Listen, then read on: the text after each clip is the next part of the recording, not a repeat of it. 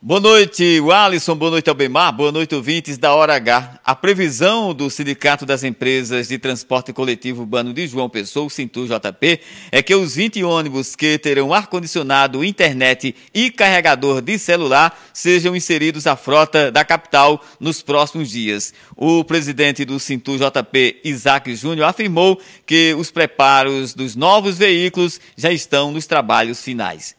Alguns dias apenas nos separam da definitiva entrada em operação desses novos carros com ar-condicionado e Wi-Fi, porque é, é só questão burocrática, como licenciamento dos carros que acabaram de chegar, a implantação das câmeras, a implantação da Wi-Fi, a implantação do sistema operacional com a bilhetagem eletrônica. Então, vencidas essas etapas, eles já estão em alguns dias prontos para ser entregue à população. Como o serviço é diferenciado, a população deverá pagar um pouco mais para andar nos novos ônibus. Os valores da tarifa e as linhas ainda serão definidos pelo Cintur JP e pela Superintendência de Mobilidade Urbana de João Pessoa. Roberto Tagino na Hora H. O dia todo em uma hora.